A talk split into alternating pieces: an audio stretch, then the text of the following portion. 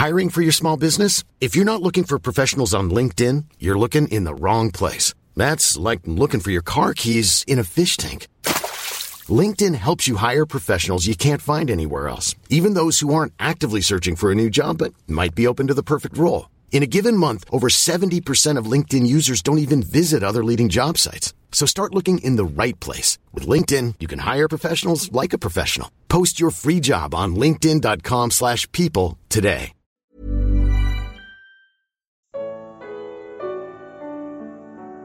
O contraste entre o céu e a terra. Evangelho de Marcos. Comentário de Mari Persona. Jesus estava no monte onde foi transfigurado, revelando a glória do seu reino futuro junto a Moisés e Elias. Mais tarde, Pedro, em sua carta, falaria do poder e da vinda de nosso Senhor Jesus Cristo, da qual ele, Tiago e João tinham sido testemunhas oculares da sua majestade, quando ele recebeu honra e glória da parte de Deus Pai, quando da suprema glória lhe foi dirigida a voz que disse: Este é o meu filho amado, em quem me agrado. E Pedro continua dizendo: Nós mesmos ouvimos essa voz vinda do céu quando estávamos com ele no Monte Santo. 2 Pedro 1, de 16 a 18. A cena muda quando eles descem do monte para o lugar onde estavam os outros discípulos e a multidão. Um homem diz: Mestre, eu te trouxe o meu filho, que está com um espírito que o impede de falar. Onde quer que o apanhe, joga-o no chão. Ele espuma pela boca, arranja os dentes, fica rígido. Pedi aos teus discípulos que expulsassem o espírito, mas eles não conseguiram. Marcos 9, de 14 a 18. Este é o contraste entre a glória futura e o mundo presente de ruína e dor o mesmo mundo onde estavam e estão os discípulos de Jesus neste momento. Se você vive encantado com a, a, cristandade festiva que vê ao seu redor, é bom saber o que Pedro e depois Judas revelam ao falarem de alguns que se denominam cristãos e são seguidos por multidões. Veja só, eles difamam o que desconhecem e são como criaturas irracionais, guiadas pelo instinto, nascidas para serem capturadas e destruídas, serão corrompidos pela sua própria corrupção, são nódoas e manchas, regalando-se em seus prazeres quando participam das festas de vocês, nunca param de pecar, iludem os instáveis e têm o coração exercitado na ganância. É pois, pois seguiram o caminho de Caim,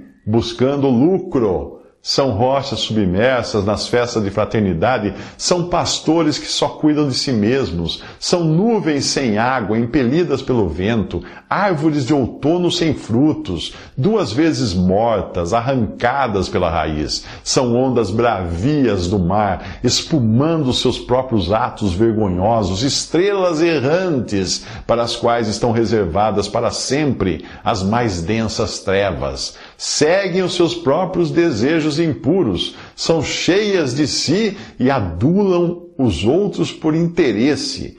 Estes são os que causam divisões entre vocês, os quais seguem a tendência da sua própria alma e não têm o Espírito. 2 Pedro 2, de 12 a 13, Judas 1, de 10 a 19. Sim, isso foi escrito não a respeito de pagãos, mas de pessoas que se dizem cristãs em tempos de ruína e abandono da verdade. O cenário abaixo do monte de glória que nós vemos nessa, nesse capítulo de, de Marcos é este mesmo. E você viverá iludido se pensar o contrário. O pai do jovem possesso se queixa da incapacidade dos discípulos para libertarem o seu filho. Tragam-me o menino, ordena Jesus. E quando o espírito viu Jesus, imediatamente causou uma convulsão no menino. Este caiu no chão, começou a rolar, espumando pela boca. Marcos 9, Marcos 9, de 19 a 20. Em Marcos 6, nós vimos que Jesus havia chamado os doze para junto de si e deu-lhes autoridade ou poder sobre, sobre os espíritos imundos. E eles expulsavam muitos demônios. Está lá em Marcos 6, versículos 7 e 13.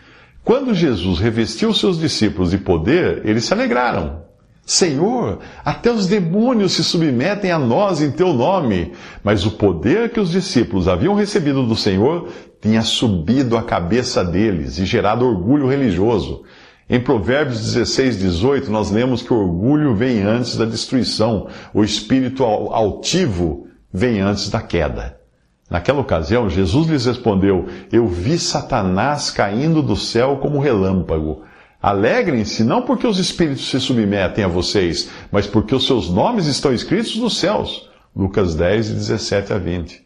Eles foram alertados do perigo da soberba, no exemplo de Satanás, que caiu da sua posição de querubim guardião, porque o seu coração tornou-se orgulhoso por causa da sua beleza, e se corrompeu a sua sabedoria por causa do seu esplendor. Escreve Ezequiel, no capítulo 28, versículo 14.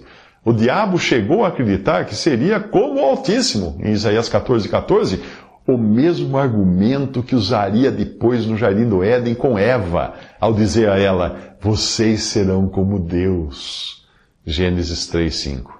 Ao mesmo tempo, o Senhor revelava o seu poder de ver o futuro, quando o diabo será literalmente expulso do céu, derrotado por Miguel e seus anjos o dragão e os seus anjos não foram suficientemente fortes e assim perderam seu lugar no céu. O grande dragão foi lançado fora. Ele é a antiga serpente, chamada Diabo ou Satanás, que engana o mundo todo. Ele e os seus anjos foram lançados à terra. Apocalipse 12, versículos 7 ao 9. Agora os discípulos percebem a sua incapacidade, incapacidade e eles têm poder, mas lhes falta humildade e fé. Por isso Jesus repreende a sua incredulidade. Ó oh, geração incrédula, até quando estarei com vocês? Até quando terei que suportá-los? Marcos 9, 19. No versículo 29, ele dirá que lhes faltavam oração e jejum. Aí em Marcos capítulo 9, versículo 19 e 29. A oração nos fala da dependência do Senhor, pois é só quando oramos reconhecendo a nossa incapacidade que nós oramos como convém. E jejum significa nos privarmos daquilo que acreditamos ser essencial para as necessidades da carne. A passagem da cura do menino endemoniado tem muito a nos ensinar. Em um momento, Pedro, Tiago e João estavam sobre o monte, separados do nível mais baixo deste mundo, desfrutando de toda a paz e glória de um cenário que revelava como será o reino do Messias. No momento seguinte, eles estão de volta ao chão, em meio à confusão, transtorno e enfermidade do mundo. Os que ficaram embaixo não conseguiam libertar um menino de um espírito imundo por lhes faltar oração e jejum, que nos falam da dependência do Senhor e do abrir mão das, das coisas essenciais ao corpo. O pai do menino diz a Jesus: Pedi aos teus discípulos que expulsassem o espírito, mas eles não conseguiram. Ao que o Senhor responde: Tragam-me o menino. Marcos 9, 18 a 19. Ele não diz, leve o menino à igreja tal, ou ao pastor fulano, ou ao padre cicrano. Não! Ele ordena que tragam o menino a ele, a Jesus. Um pouco antes, Pedro, Tiago e João tinham visto Jesus ao lado de Moisés e Elias e quiseram fazer três tendas iguais.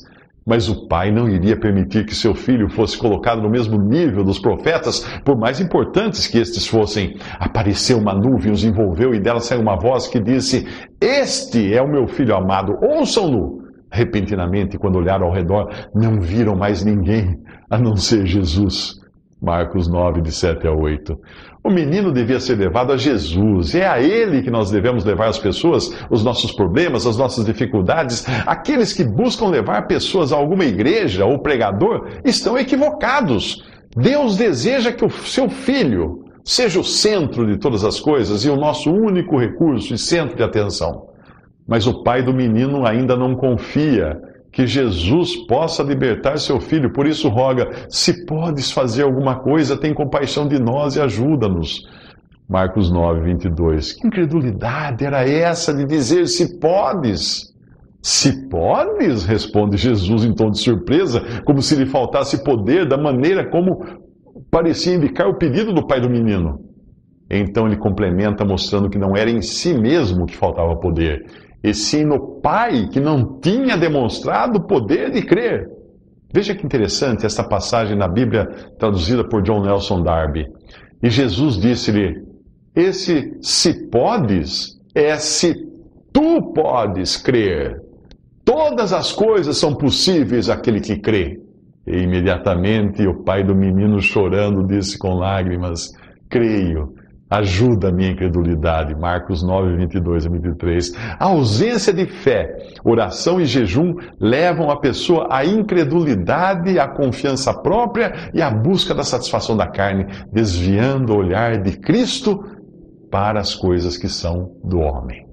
Quando Jesus viu que uma multidão estava se ajuntando, repreendeu o espírito imundo, dizendo: Espírito mudo e surdo, eu ordeno que o deixe e nunca mais entre nele. O espírito gritou, agitou violentamente e saiu. O menino ficou como morto, a ponto de muitos dizerem: Ele morreu. Mas Jesus tomou-o pela mão e o levantou, e ele ficou em pé. Marcos 9, 25 a 27. Muito do que é praticado hoje na cristandade busca o exibicionismo e a promoção. Mas Jesus não. Ele decide libertar logo o menino ao perceber que uma multidão estava se ajuntando. Ele nunca busca se exibir, mas procura fazer a vontade do Pai, não da curiosidade das multidões. Depois de evitar a aglomeração de curiosos, ele sai com os discípulos daquele lugar e atravessaram a Galileia. Jesus não queria que ninguém soubesse onde eles estavam, diz Marcos no capítulo 9, versículo 30. A multidão não entende o que o Senhor faz, a ponto de muitos dizerem: Ele morreu. Para o incrédulo, uma pessoa liberta por Cristo está morta, mas para Deus ela está viva. Por outro lado, quem ainda não creu em Jesus pode até se achar vivo, mas aos olhos de Deus está morto. É como um galho seco, incapaz de dar fruto. Os que ainda estão mortos em suas transgressões e pecados andam conforme a opinião pública, a presente ordem deste mundo, o príncipe do poder do ar, o espírito que agora está atuando nos que vivem na desobediência, satisfazendo as vontades da nossa carne, segundo seguindo os seus desejos e os seus pensamentos. Efésios 2, de 1 a 3. Pessoas assim podem se interessar por exibicionismo religioso cristão, mas não por Cristo. Por isso existem igrejas cheias de pessoas atrás de sinais, milagres e maravilhas, mas que desconhecem o perdão e a libertação completa de seus pecados. Elas acham que precisam fazer algo para serem salvas e devem continuar fazendo algo para não perder a salvação.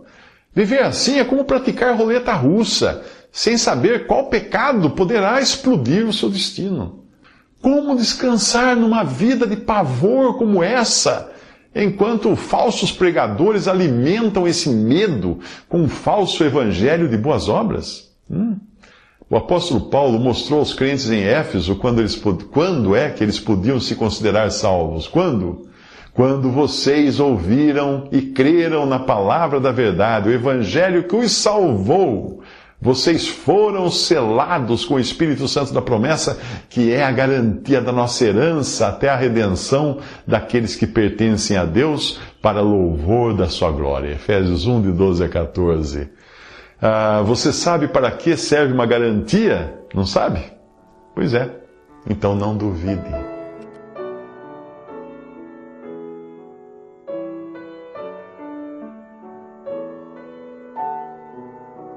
Visite respondi.com.br. Visite também 3minutos.net.